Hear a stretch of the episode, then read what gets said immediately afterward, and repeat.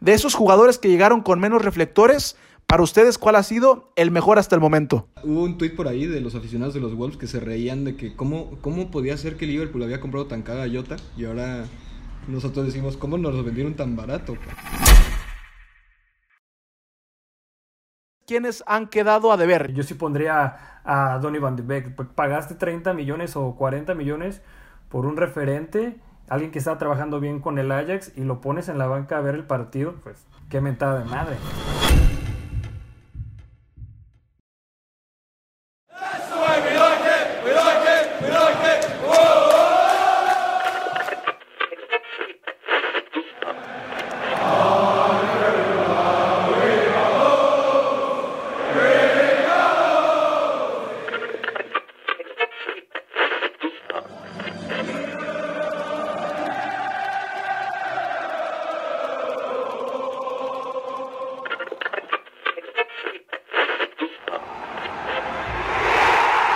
Grada Inglesa.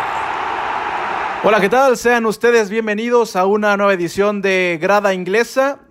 Hoy para platicar de los que han sido los fichajes con un mejor rendimiento hasta el momento en esta Premier League en la temporada 2021. Estamos ya casi en dos meses de actividad desde que inició este año futbolístico en Inglaterra y al principio de la temporada se habló mucho de las grandes contrataciones que llegaron a los equipos de esta primera división en Inglaterra. Se habló del Chelsea, se habló del Tottenham, se habló de algunos fichajes del Manchester United, pero lo cierto es que solo algunos jugadores han terminado de cuajar. En esta grada saludo con mucho gusto a Isaac, a Rodrigo y a los dos invitados que se mantienen con nosotros después de la última edición hablando de los mejores partidos de la siguiente jornada. Y bueno muchachos, eh, el tema está sobre la mesa, llegaron muchas contrataciones, pero pocas han terminado por pegar. Para ustedes hay que dividirlo en dos, porque había algunos jugadores que llegaron como fichajes bomba, entonces por consiguiente uno cree que tienen que rendir de tal o cual manera, pero hay otros fichajes que llegaron con un perfil más bajo. De esos jugadores que llegaron con menos reflectores, para ustedes, ¿cuál ha sido el mejor hasta el momento? ¿Qué tal todos amigos? Híjole, con pocos reflectores, ¿cuál ha sido el mejor? Danny Welbeck, ¿no? En el Brighton. con ese güey? No. igual vamos con las largas, pues vamos con Callum Wilson al Newcastle también, entonces. Yo tengo uno mejor, pero me van a tachar de de que estoy metiendo mi agenda, pero para mí Aviéntalo. que ha rendido muy bien, Diego Jota. Totalmente. Yo estaba esperando ese nombre. Para mí Diego Jota es una contratación grande, ¿no? Y está cumpliendo como, como jugador grande. Que, digo, hay que decirlo. Sí, sí, incluso está más, que hay que decirlo. Eh, este es la mejor, el mejor fichaje hasta ahora. No ha terminado la temporada, pero en lo que va, pues ha, ha hecho y deshecho. Pero yo sí lo pondría en esa categoría de fichajes grandes, porque ya tenía nombre, ya venía de un equipo que la ha estado haciendo bien. Eh, pero de todos modos sí, coincido con Salmón. El... Para mí es el mejor fichaje hasta ahora. Que a mí me da risa porque los de los Wolves, ah, hubo un tweet por ahí de los aficionados de los Wolves que se reían de que cómo, cómo podía ser que Liverpool había comprado tan cara a Jota y ahora nosotros decimos, ¿cómo nos lo vendieron tan barato? Pero bueno, está bien. ¿Cuánto pagaron por Jota? Si no me equivoco, pagaron 40 millones de euros. 35 millones de libras, 38, más o menos. Aquí, aquí tengo el dato exacto en euros. 45 millones de euros en libras. Ah, pues a ser como 30 y cacho en libras. 38, 39 de libras. Pues, sí, de hecho, no salió tan caro, digo. No, no, no salió nada caro para... Bueno, es que es un temporada COVID, entonces... Es temporada COVID, para eso no salió caro. Bueno, para eso salió caro más bien, por temporada COVID, pero para hacer como está el mercado en estos años, salió una ganga. Pues yo siento que le ha salvado las papas al Liverpool en los últimos juegos, sin duda. Y ya eso ya le da rédito a su fichaje, ya están recuperando un poco la inversión. Pero si realmente hablamos de fichajes baratos, el valor neto de transferencia de Pierre-Emile Hoiber para el Tottenham rondó los 4 o 5 millones de libras. El Southampton compró a Kai Walker Peters por 11-12 millones y el Tottenham pagó por Pierre-Emile Hoiberg más o menos 18, 16 millones de libras. Baratísimo. Pierre-Emile Hoiberg ha jugado todos los minutos de la Premier hasta el momento. Es el líder de pases completados de la liga. Y le dio al Tottenham algo que no tenía desde Musa Dembele y Víctor Wanyama en la 15-16, que es estabilidad en el medio campo y un mediocampista que se meta en medio de los centrales y que le dé orden al equipo y que le dé corte de balón y de jugadas ofensivas del equipo contrario en el equipo del norte de Londres. 5 millones costó. A ver, si hay algo que hacen bien en, Tottenham, eh, bueno, arman buenos equipos, no ganan títulos, pero también venden muy bien.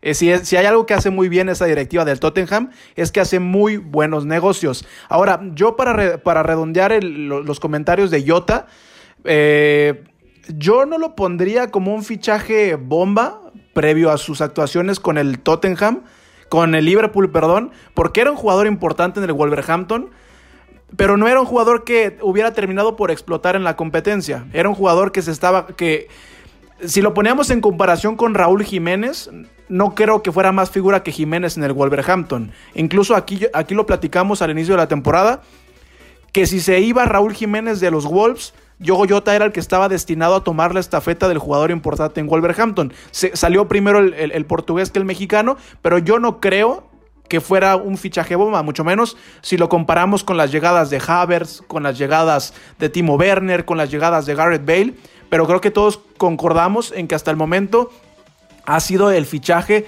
más prolífero para cualquier equipo. Ahora, si nos queremos bajar a fichajes más discretos, yo les pongo sobre la mesa un nombre que Rodrigo ya mencionó, Callum Wilson, delantero del Newcastle United, que la última temporada jugó con el descendido Bournemouth y hoy ha tenido nueve apariciones, seis goles y una asistencia, que eso para un equipo como el Newcastle es joya. Y ahí te va otro jugador también importante que también salió, Polly Watkins, de Aston Villa. Totalmente, sí. Y de hecho yo ahorita iba a, mencionar, yo ahorita iba a mencionar otro de, de Aston Villa, que a lo mejor no, no es fichaje, fichaje, es una sesión. Ross Barkley también. Pero creo que ninguno le llega. Pero mira, a Diogo Jota. Daría más, yo le daría más luces, perdón, Salmón, a un movimiento que implique a Ross Barkley que a Diogo Jota. Esto antes del inicio de la temporada, porque Ross Barkley tenía más nombre, tenía más recorrido, tenía más trayectoria, pero obviamente viendo los números, pues hoy Diogo Jota es más que Ross Barkley. Pero sí, nada más, eh, Salmón, para terminar con lo de Oli Watkins, 10 apariciones, 8 goles y una asistencia. También es brutal lo que está haciendo el hoy delantero de Aston Villa. Mira, yo creo que también hay dos nombres, bueno, tres. Bueno, voy a tirar tres nombres y ustedes dicen, ustedes tiran lo demás. Uno es Sergio Reguilón en el Tottenham, que está rindiendo bastante bien. Otro que no podemos olvidar, bueno, hay varios en ese equipo, pues, pero otro que no podemos olvidar porque ha rendido bastante bien. Los otros todavía les falta un poco para rendir, pero es Timo Werner en el Chelsea. También el Chelsea se armó muy bien. Que arrancó lento. Sí, arrancó lento, pero, también porque lo pusieron a la banda y él no es de la banda, él, juega mejor en el centro. Pero, y otro que ha figurado más en, en selección, pero más o menos está ganando un lugar. Está Ferran Torres en, el City también. Este, es muy buen jugador también y más o menos han rendido bastante bien ahí también. Sí, sí. ya, ya, empezamos a hablar de los nombres grandes. En el caso de, Timo Werner, eh, yo, yo sí creo que el, el, problema que tuvo al inicio de temporada fue adaptación. Ahorita ya se está sintiendo, se está viendo un Timo Werner que está más adaptado. Pero a pesar de que el principio de la temporada no estaba teniendo, no se estaba adaptando, estaba jugando bien en equipo. En lo individual, a lo mejor y ahí le faltaba un poco tenerse confianza, pero en equipo iba, iba bien, iba más que bien. Entonces a mí se me hace muy interesante ese, ese fichaje de Timo Werner. Y bueno, de Reguilón, creo que Reguilón es el error más grande de Zidane en toda su gestión como entrenador de, del Real Madrid. Bueno, tiene muchos, ¿eh? Digo, pero sí, tiene muchos. Pero realmente el lado más, más endeble de, del Real Madrid es la, es la banda izquierda. Y quedarte con Marcelo por dejar ir a Reguilón, me parece un errorzazo y hay que aplaudirle al Tottenham pues esa capacidad de negociación porque no es fácil negociar con, con, el Real Madrid. Sobre todo porque el Real Madrid quiere recuperar todos sus jugadores. Entonces es fácil, perdón, es, es de aplaudir la negociación que hizo Tottenham con, con el Real Madrid. Y se ganaron un muy buen jugador a un coste de creo que 30 millones de dólares. Que sí, con opción A, recompra, es cierto. Pero de todos modos, 30 millones por un, un lateral que promete ser top lateral del mundo. Me parece un buen precio. Un detalle de la opción de recompra. La opción de recompra es por 45 millones. Bien que mal, si el Madrid decide buscar a Reguilón de vuelta y Reguilón acepta, porque esa es la cláusula de la opción, Reguilón tiene que aceptar irse de vuelta, el Tottenham igual tendría una ganancia de 15 millones de euros y una o dos temporadas con un lateral top. Yo creo que termina siendo buen negocio si vuelve al Real Madrid, que depende de Zidane. Si se queda Zidane, Reguilón no va a volver al Madrid. Porque les digo que las tensiones ahí están fuertes y son personales. Las novias, el tema de las novias. Y, nada más para, para, terminar ahí, otro lateral que se le fue a Zidane y al Madrid. Nosotros no somos Liga Española, pero bueno, nada más para rematar ese punto. Hakimi, un tal Hakimi que jugó en el Dortmund, que juega en el Inter. Digo, a Zidane se le han ido muchos, ¿eh? No está jugando bien. Nada bien. Bueno, pero, pero aún así Hakimi con, con, el, con, el con el cartel que tiene sería titular en muchos equipos importantes. Y también lo de Timo Werner, creo que el, único que no está feliz con, que Timo Werner empiece a tomar ritmo es Olivier Giroud. Pobre del francés porque está más borrado que cualquier cosa. Y, y fíjate que es ya top 5 me parece de mayores goleadores en Francia, que no es tema menor. Ese Olivier Giroud me parece que cabe para que en alguna temporada juegue en el Tottenham. Con Harry Kane, que es de cristal, podría ser un buen recambio para el equipo del norte de Londres. A ver, ya, ya soltamos algunos nombres y yo quisiera preguntarles rápidamente, zona por zona, porque repito, hubo muchas llegadas para este mercado de fichajes. Zona por zona, ¿cuál ha sido para ustedes hasta el momento el mejor fichaje? Vamos por la portería. Les voy a lanzar algunos nombres de algunas contrataciones. Alfonso Areola al, Tot, al Fulham. Eduard Mendy al Chelsea. Emiliano Martínez al Aston Villa, Joe Hart al Tottenham, aunque no juega, pero vamos a darle un nombre. ¿Con cuál se quedan ustedes hasta el momento? Emiliano. Emiliano. Sí, claro, Emiliano. Emiliano Martínez. A expensas de lo que pueda hacer Mendy en un futuro, que tiene, ha tenido los mismos números que Peter Sech en su debut con el Chelsea, lo cual pues ya es, ya es hablar bastante. Pero de todos modos, creo que Emiliano Martínez este, lo merecía y lo está está rindiendo. Y por desgracia no le dieron la oportunidad a Dean Henderson en el, en el United. Aquí Rodrigo me va a decir si está de acuerdo conmigo no. Pero no le dieron la oportunidad a Dean Henderson, que también es un porterazo. En el Sheffield hizo una temporadón. La verdad es un es portero de, de calidad de selección. Pero pues ni hablar. De hecho, estaba viendo un video la semana pasada sobre cuáles son los porteros banca del 20 al 1 y el número 1 es Dean Henderson y el número 2 es el portero del City. Ahí tienes Un, abanico de, posibilidades y yo sé que tal vez pues, ya es muy aferrado a De Gea, pero para mí tienes que darle techo también a Dean Henderson, que tiene, tiene para ser el potencial para ser el, portero de Inglaterra. Dean Henderson tuvo mejores números que David De Gea en la última temporada, en un equipo mucho más modesto, que sí, la temporada pasada tuvo un gran año el Sheffield United, hoy ya, ya, le dieron un golpe de realidad, va a pelear por el descenso este año, pero tuvo un gran, un gran año Dean Henderson eh, protegiendo la portería del Sheffield United. Vámonos a la defensa, que allá hay muchos, pero muchos nombres. Digo, no estamos hablando solo de centrales, podemos meter a los laterales. Les lanzo nombres. Timothy Castan para el Leicester, Matt Doherty para el Tottenham, Reguilón para el Tottenham, Ben Chilwell para el Chelsea, eh, Nelson Semedo para el Wolverhampton, eh, Gabriel Magaláes, central del Arsenal. ¿Con cuál se quedan ustedes? Reguilón. Yo quisiera, ok, yo quisiera decir Ben Chilwell, porque es un jugador que me fascina, pero entró, empezó lesionado, perdió muchos partidos y apenas está agarrando ritmo. Por lo tanto, este, voy a dejar que, que Reguilón me vuelva a preguntar este, que qué es Padalustro. Yo igual me con Reguilón, pero también me gusta como este Gabriel Magallán, porque trae buen cartel desde Francia. Yo estoy entre sí. Gabriel Magallán me parece de los mejores jugadores del Arsenal esta temporada, sin duda. Yo, sí. bueno, Nathan Ake también fue un gran fichaje, es titularazo en el City. Tampoco se puede descartar, aunque no le ha ido tan bien en un inicio. Pero, pero a quién le va bien en la defensa del City. Sí, exacto, también está cargando con una losa muy bastante pesada. Está cañón, se van todos arriba.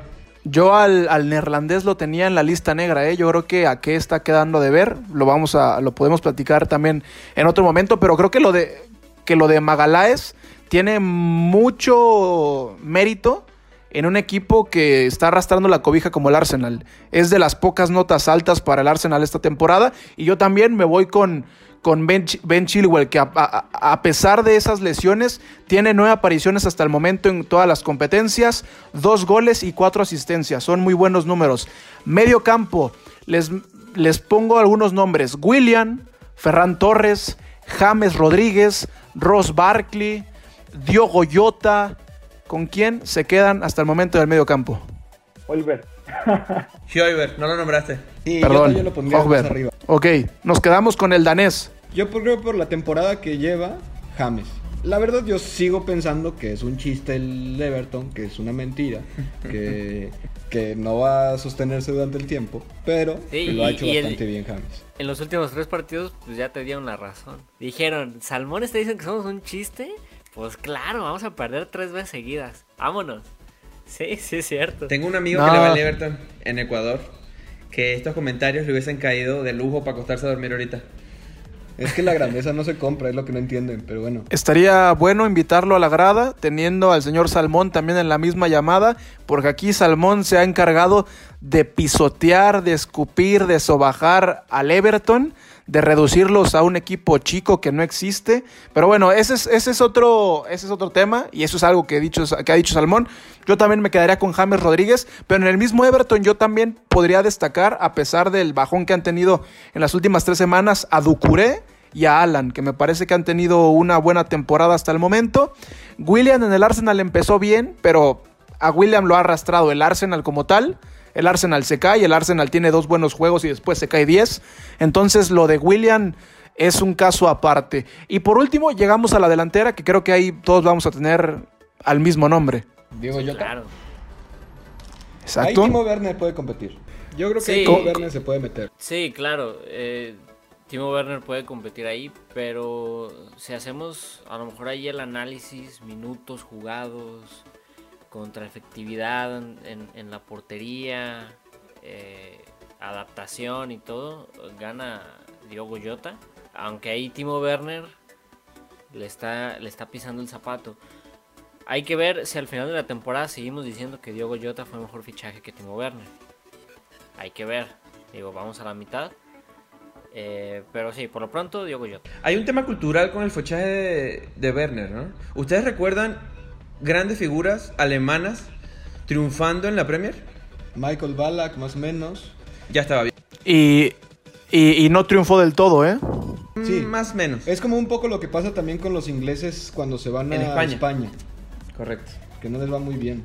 Pero yo quería también mencionar dos nombres a futuro. Ahorita yo sí creo que se los lleva Jota, pero uno es este Rodrigo Moreno en el Leeds, que creo que va a ser fundamental. Y el otro es que no se, que, lo haya mantenido o y que haya creído en él el maestro este, Bielsa. El loco Bielsa. El loco que es Bamford. Bamford, pues era de Premiership. No, era, no pintaba para quedarse en Premier League, apostaron por él, sigue aquí y está haciendo muy buena temporada. Sí, sí, sí. Tiene un buen 9, el, conjunto de Leeds. De estos 9 que están perdidos en el limbo de la, del Premiership, porque nadie ve el Premiership, hay que ser claros.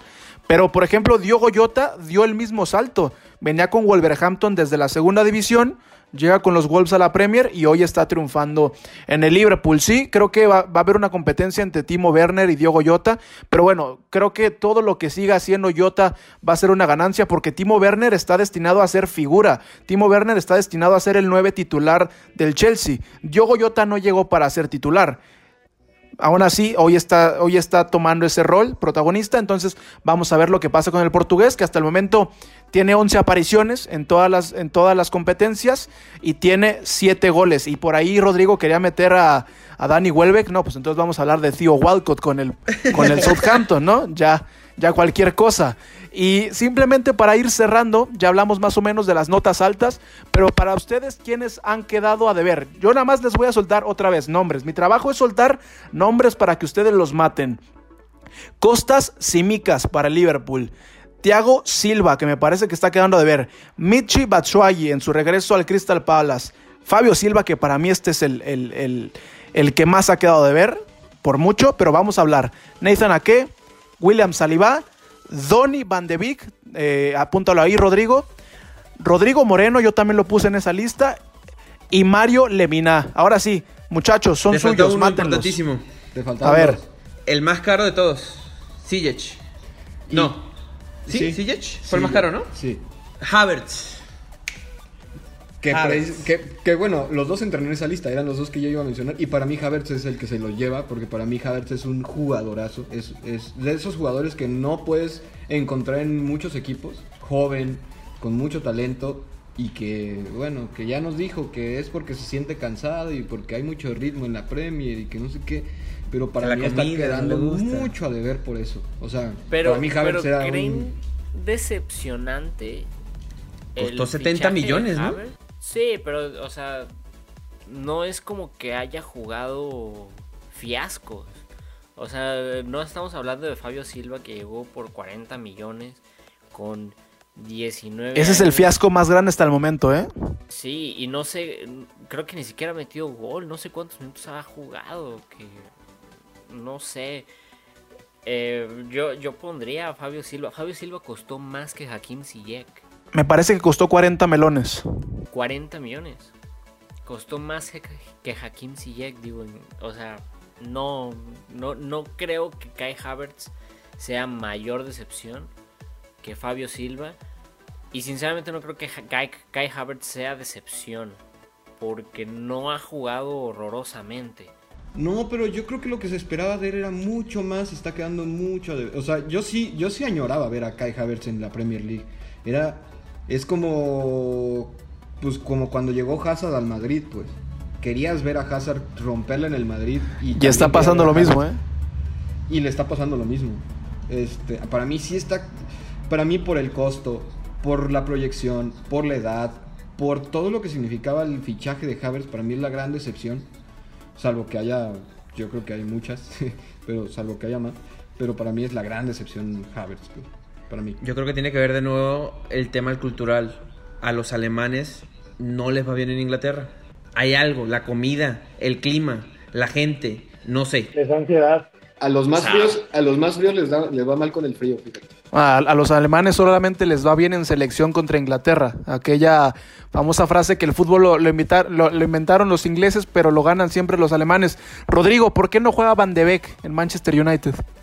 Es la pregunta que yo también me hago con Solskjaer, ¿por qué no lo mete teniendo tanto potencial y, hablando también de él? Pero a mí honestamente... Y jugando tan mal, ¿eh? Digo, realmente no sé en qué mundo ve que Fred es una sensación junto con Scott McTominay, no es por quitarles mérito, pero realmente yo pondría a Donny Van de Beek. Pagaste 30 millones o 40 millones por un referente, alguien que está trabajando bien con el Ajax, y lo pones en la banca a ver el partido, Qué mentada de madre. nos ofuscamos, nos ofuscamos, pero. Ese fichaje de Van de Beek, yo no lo, lo clasificaría como a lo mejor un fichaje de excepción, sino lo, lo pondría como un fichaje que, que retrata las carencias de una directiva. Es una directiva que creo que ya lo habíamos dicho en otros programas, está muy acostumbrada a, tener un manejo de, equipo de fútbol americano y no un manejo de equipo de fútbol.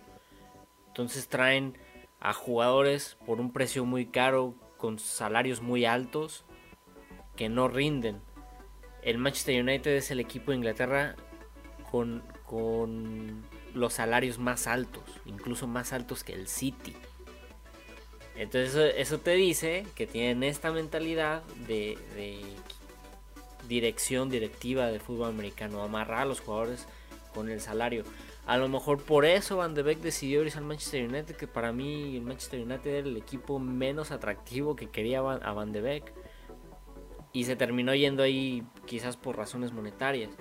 Pero yo no, yo no le, le atribuyo el fracaso del fichaje de Van de Beek a el mismo jugador, sino se lo atribuyo a una directiva con muchas carencias. Y o a una...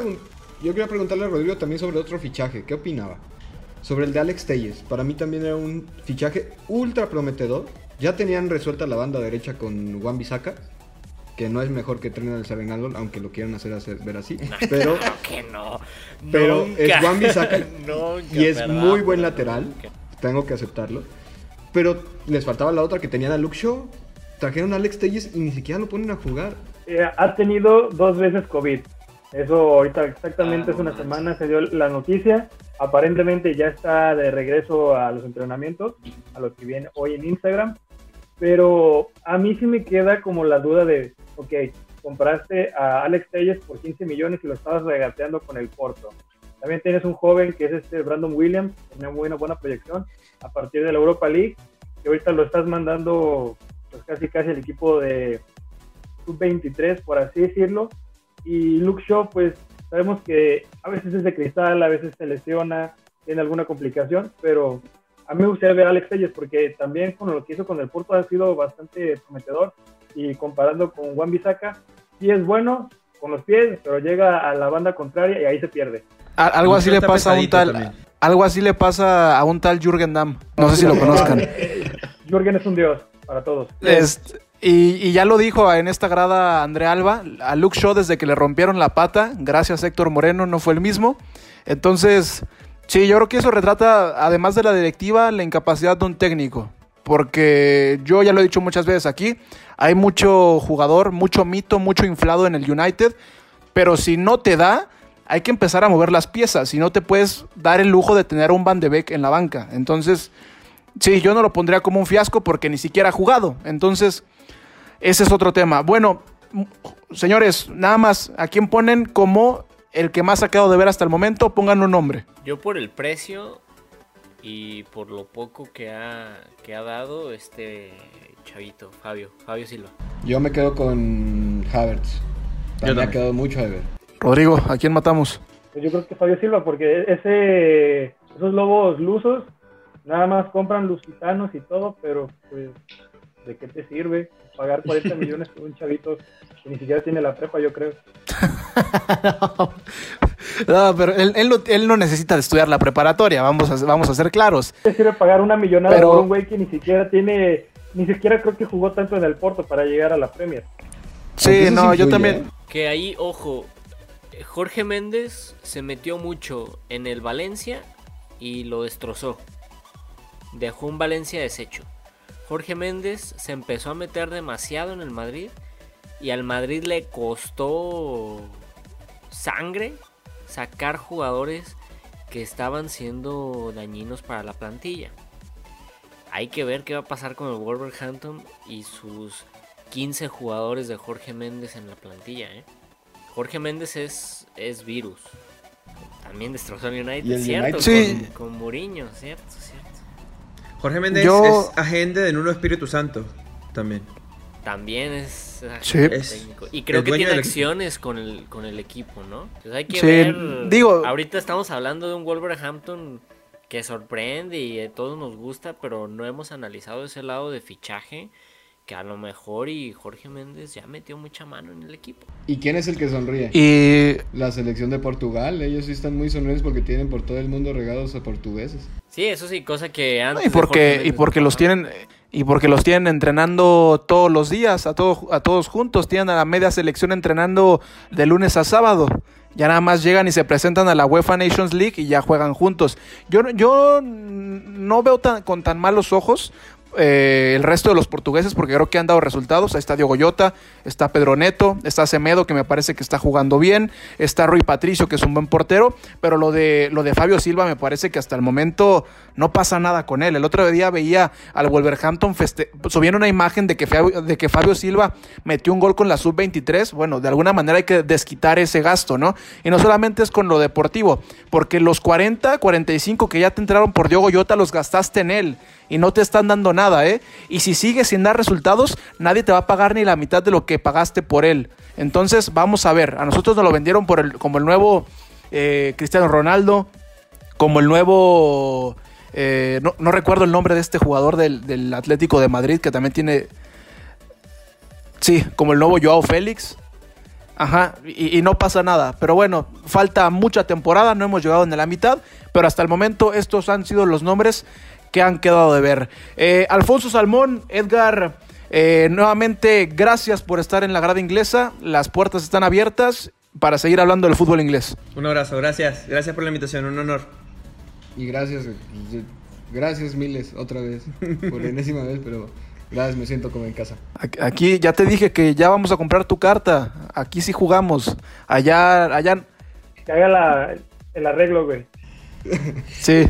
Es que estos negocios peor que Jorge Méndez, ahí van. ¿eh? Aquí sí se habla de fútbol, ¿eh? Acá no es zona Chivas ni zona Real Madrid. Pero bueno, ese, ese ya es otro tema. Eh, Rodrigo Cervantes, agradecerte nuevamente por estar en Grada Inglesa. Ustedes, amigos, agradecerles por llenar este episodio y estos capítulos con más fútbol inglés. Isaac Álvarez, vámonos. Ya, vámonos. Vámonos. Se nos acabó esto. A nombre de todos los que componen el equipo de trabajo de Grada Inglesa, yo soy Gerardo Guillén y nos escuchamos en la próxima.